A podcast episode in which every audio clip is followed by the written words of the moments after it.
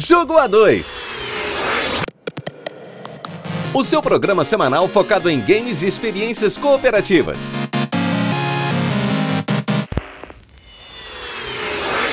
O Jogo A2 é um programa totalmente independente que reflete apenas a opinião de quem o apresenta.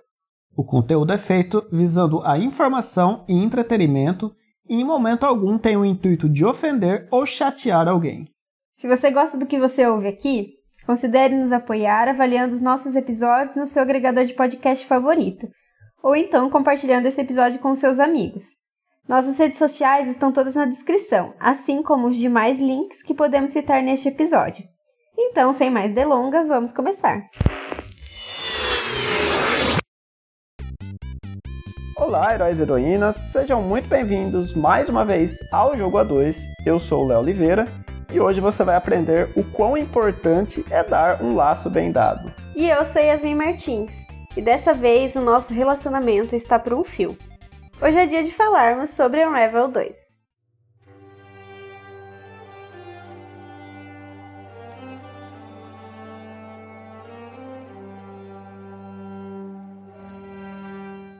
Foi lançado em 2018, desenvolvido pela Codewood Interactive, distribuído pela EA e saiu para PS4, Xbox, Switch e PC. É isso aí, a Codewood Interactive é um estúdio sueco fundado em 2003 e apesar dele ter aí já quase 20 anos, ele fez pouca coisa relevante, pelo menos a maioria das pessoas eu acho que nem devem se lembrar desses jogos. É, a gente teve um lançamento de Movie Fitness e The Fight Lights Out. Eu acho que são os dois jogos mais importantes do estúdio aí. É, ambos são jogos para PlayStation Move, aquele controle de movimento que saiu lá na época do PlayStation 3. Mas eu não joguei nenhum dos dois e lembro que as críticas é, apontavam muitos problemas na questão da movimentação mesmo, que é uma coisa primordial para um jogo desse tipo, né? Diziam que, que era muito mal acabado e tal, tinha alguns problemas ali nos comandos. Mas enfim, o, o estúdio não fez nada muito além disso até 2015, quando foi anunciado o primeiro Unravel numa E3, na conferência da EA Games, que estava péssima, sempre foi péssima as conferências da EA. Mas o Unravel veio é, a ser anunciado ali pelo próprio diretor e chamou muita atenção. Eu, particularmente, me impressionei bastante assim com o vídeo que foi mostrado, né, da gameplay. Mas o diretor também que, que veio ali no palco para apresentar, o Martin Salim, ele estava muito nervoso na apresentação. Ele estava com a voz muito trêmula assim e, e as mãos tremiam bastante, sabe? E o pessoal até que fez uma propaganda, assim, né, por conta desse fato, né? Todo mundo meio que apoiou o, o cara por conta disso, né? É, viram que ele realmente estava emocionado por apresentar um, um, projeto ali que provavelmente significava muito para ele, né? Apesar de eu ter me interessado, entretanto, eu não joguei o primeiro jogo logo no lançamento. Na verdade, eu joguei ele um pouco antes de jogar o segundo, né? Eu peguei uma promoção, os dois jogos juntos por um valor muito baratinho, eu acho que não era nem 20 reais. Aí eu joguei o primeiro só pra, pra gente conseguir jogar o segundo, né? Não, não, né, não é nem por conta de continuidade de história e tal, mas pra, pra conhecer o jogo mesmo, né? E assim, do, do primeiro jogo eu esperava uma coisa muito mais emocional, assim, sabe? é, pelos vídeos que eu tinha visto e tal, eu, eu, achei que ele ia focar um pouco mais no enredo e trazer uma coisa mais é, tocante. Mas não foi o caso. Eu achei um jogo bem ok, assim. Mas a sequência que foi mostrada em 2018, já com, com o trailer indicando que o lançamento ia ser feito no mesmo dia, também me chamou atenção e me chamou atenção ainda mais que o primeiro por ele ter o cooperativo local, né? eu imaginei que seria um, um, um bom jogo para a gente jogar. Mas antes da gente co continuar explicando do que se trata, vamos começar do nosso começo, que é a história. Bom, a história, mais uma vez, ela não é, não é aquela história emocionante, até porque ela é bem interpretativa. É, e apesar de, de não ter diálogo, a gente vai acompanhar diversas memórias É, a gente tem a história de dois adolescentes que fogem de casa porque os pais são bem autoritários. Só que a gente vai conhecer um pouquinho disso, como eu falei, através de memórias em alguns lugares, é, durante os cenários. Nós somos novelos de lã e cada um vai controlar um deles, né? É, só que nós somos ligados por um fio, a gente não tem um limite do que a gente pode se afastar um do outro. É, e esses dois personagens eles vão acompanhar esses adolescentes, mas como eu falei é bem simbólica a história, bem interpretativa, porque não, não tem diálogo, não tem muita, muita coisa explicando o que está acontecendo. É, é, mais o jogo, a jogabilidade em si que chama atenção do que, do que a história, que eu também achei que, que fosse me emocionar mais ou que eu fosse conseguir compreender um pouco mais. Deixou um pouquinho a desejar nessa parte de, de história, mas também não sei se foi o foco dos, dos criadores do jogo. Eu acho que pela, pela propaganda que foi feita, dava a entender que seria mais, mais emocionante, assim, mas. Ou a gente que também não entendeu. Né? Enfim, é. a gente também que não interpretou. Bom, na, na questão do gameplay, né? Você falou que a gente controla os dois novelinhos de lã. Eu não me lembro se se o principal vermelhinho ali tem um nome. Mas enfim, a gente vai poder se movimentar com ele, pular, agarrar é, objetos né, para movimentar eles, se balançar em alguns, alguns lugares.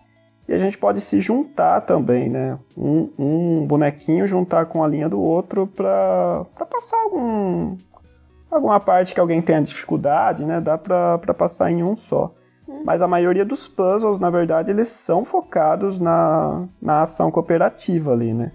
É, mu muitos, muitos momentos ali você não consegue ir controlando só, só um dos bonecos. Né? É, tudo isso vai se passar num, num cenário muito bonito, assim como o primeiro jogo.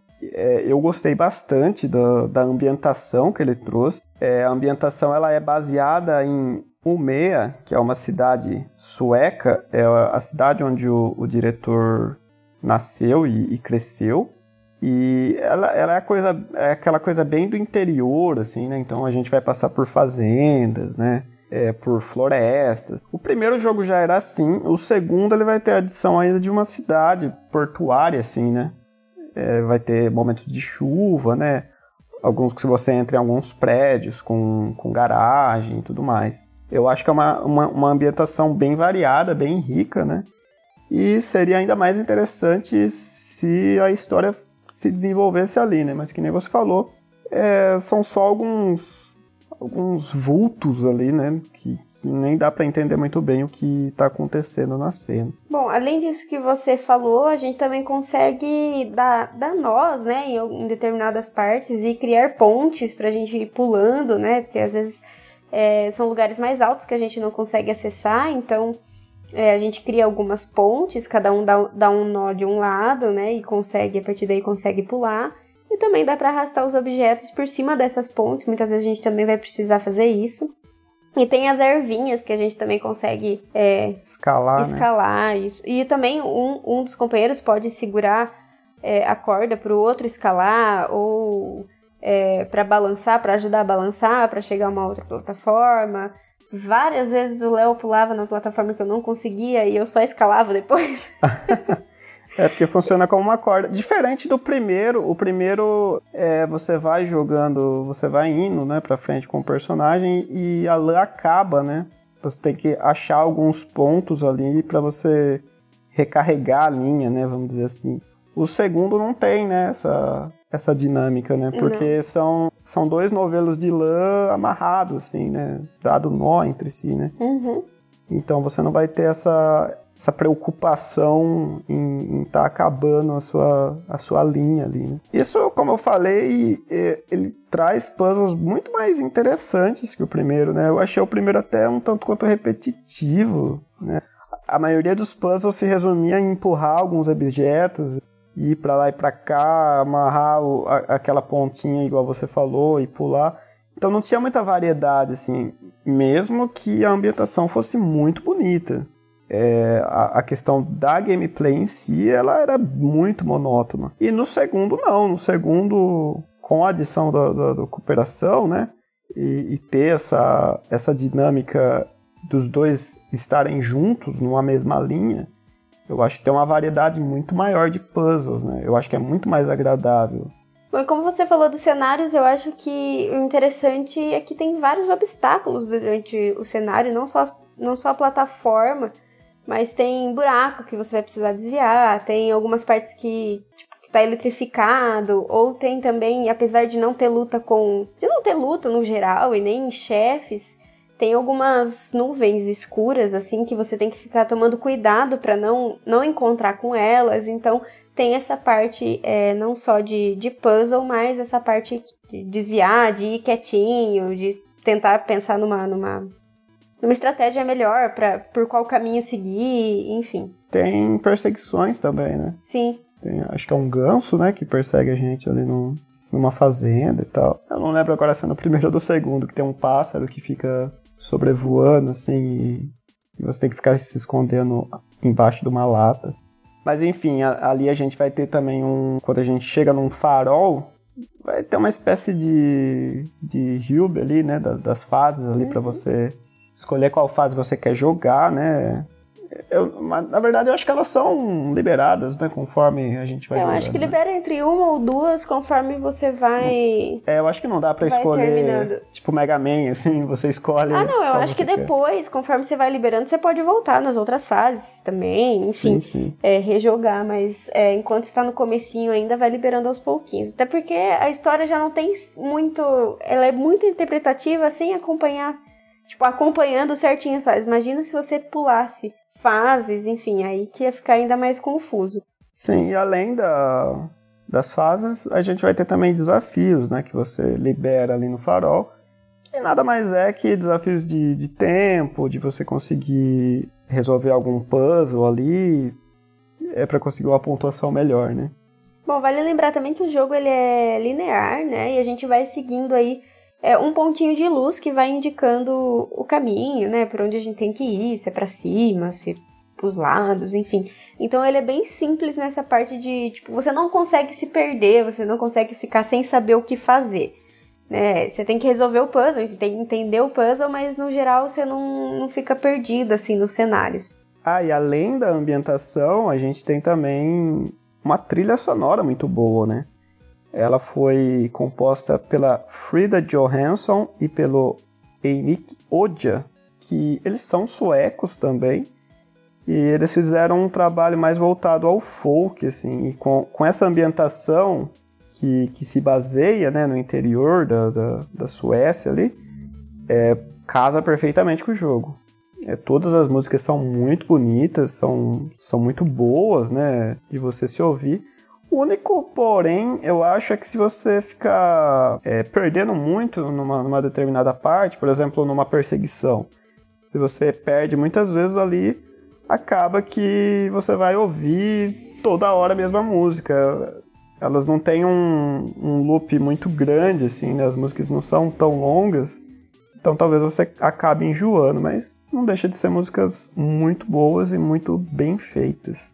Bom, agora que a gente já falou um pouquinho sobre basicamente tudo, acho que é legal a gente fazer uma consideração final, né? Falando um pouquinho do geral. É, para mim, ele teve, apesar de ser um jogo muito bom, tiveram alguns pontos negativos. É, a história foi um deles, eu esperava uma história mais interessante, como a gente já tinha comentado. É, e também o fato de não estar localizado, né? É, pode ser uma coisa que muita gente não goste. E apesar de não ter tanto diálogo, assim, as legendas, é, os comandos, tá tudo aí em inglês. Tudo em legenda em inglês. Então acho que esses dois pontos são, para mim, os dois pontos negativos. É, você tem algum ponto negativo? É, eu tenho também. O jogo, ele, é- ele é curto, né? Não, não, esse não é um ponto realmente negativo, mas é, ele tem poucas recompensas pelos colecionáveis que você coleta na fase. Então, eu acho que quando você termina ele, ele te dá poucos motivos para querer jogar de novo, sabe? Para mim, que gosto desse tipo de coisa, né, de, de fazer um, um 100% ali, coisa e tal, eu vejo como ponto negativo. Eu mesmo não tive vontade, depois que a gente terminou, eu não tive vontade de jogar de novo, sabe? Apesar de eu ter achado um jogo legal, sabe? Mas de ponto positivo, que acho que você já ia puxar agora. Uhum. Mas pode falar seus primeiro. É, eu acho que o maior deles é que o jogo é muito barato. Várias, várias promoções. É, você vê várias promoções, os dois jogos por 20 reais, sabe? Ainda se você tem o, o Game Pass Ultimate, né, que é a assinatura do, da Microsoft, você ainda consegue jogar eles via EA Play. Então, eu acho que na questão de valor não tem o que reclamar, sabe? Você consegue pegar os jogos aí bem, bem baratinhos. Bom, eu tive, assim, no geral, os dois pontos positivos, que é o que eu sempre, que eu sempre noto e que eu sofro normalmente em alguns jogos que a gente tá jogando cooperativo. E primeiro é a câmera. Pra mim, a câmera desse, desse jogo deveria ser a câmera em todos os outros jogos. Porque eu sempre fico para trás, ou por demorar para fazer para resolver um puzzle, ou para eu sempre acabo ficando para trás, independente do jogo. Nem sempre, vai. Ah, a maioria das vezes. Pra trás, assim, não, eu não tô lá no, no fundo do cenário, mas normalmente eu sou um pouco mais lenta para pular pela plataforma. É, ele vai muito mais rápido que eu. É, e tem muito jogo que foca no, no jogador, no primeiro jogador. Então eu que fico lá no fundo, de repente eu desapareço e tô lá na frente com ele, sabe? E isso acaba quebrando um pouco a jogabilidade. Nesse jogo, não. Nesse jogo, o foco da câmera é sempre o jogador que tá atrás, independente de ser ele ou eu. E isso para mim foi, foi excelente. Assim, eu. É, a câmera desse jogo, para mim, é sensacional que eu, a gente conseguia fazer com calma, independente de quem fosse, que o jogo não, não acelerava, tipo, ou não faz, teletransportava lá pra frente, ou coisa que acontece na maioria dos jogos cooperativos. Então, deviam aprender a usar a câmera, igual esse jogo. eu achei interessante também, eu não me lembro de muitos jogos que que focam no jogador que tá atrás, sabe? E isso é bom, né, para ditar um pouco um pouco melhor o ritmo, Sim. né, de quem fica para trás. Que é, Porque principalmente assim, jogos de plataforma, que são jogos que eu tenho dificuldade. É, e para mim não é, não, não, eu não faço por maldade, é que é automático, sabe? Eu, eu, eu vou olhando ali, eu já quero ir pulando, eu quero ir. É, ele. Eu...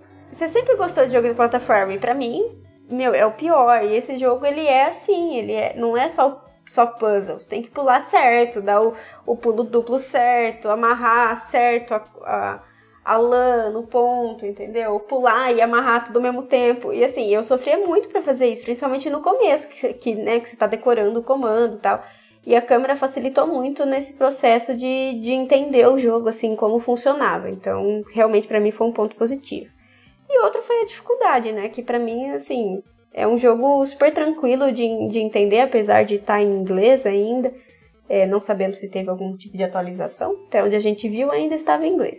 Quando a gente jogou, tá. Quando a gente jogou, Mas eu acho, eu acho que não teve, não. Eu acho que ficou em, em inglês mesmo. Mas a, apesar disso, conforme você vai jogando, você consegue entender fácil, assim, é, quem é o inimigo, o que você tem que fazer. Os puzzles também não são nossos. É, passamos aí duas horas tentando entender como funciona. Não, não, o jogo é muito. É, muito ele, é muito é, ele é muito tranquilo. Então, é, isso para mim também é um ponto, ponto positivo, porque eu não gosto de ficar repetindo fase. É, e ele não é, ele não é punitivo também, né? É. Você morre e você, você começa ali. da onde você morreu mesmo. É. Não ele tem... facilita bastante nessa parte. Mas enfim, acho que esses são, são os pontos positivos e negativos da nossa jogatina com Unravel 2. É isso aí. Então eu acho que é isso. Como sempre, a gente se vê na semana que vem. Até mais. Tchau!